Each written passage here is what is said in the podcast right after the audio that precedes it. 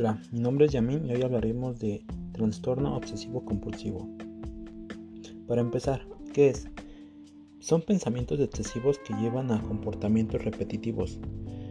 El, el, trastorno obsesivo compulsivo se caracteriza por los pensamientos irracionales y los temores que provocan comportamientos compulsivos.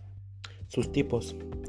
Contaminación. Se trata de un tipo que puede hacer referencia a la obsesión por la limpieza o por la higiene personal.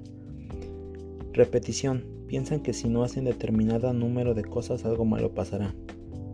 Acumulación. Guardan muchos objetos como periódicos, envases, etc. Porque tienen miedo de tirar algo que les pueda servir o es importante.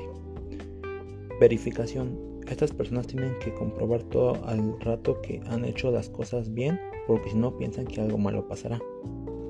Sus síntomas.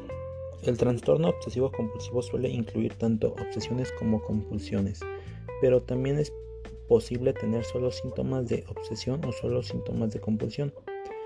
Puedes o no darte cuenta de que sus obsesiones y compulsiones son excesivas o irracionables, pero ocupan mucho tiempo e interfieren en tu rutina diaria. Y por último, sus causas. La verdad se desconocen las causas del trastorno obsesivo compulsivo, pero las principales teorías son biología.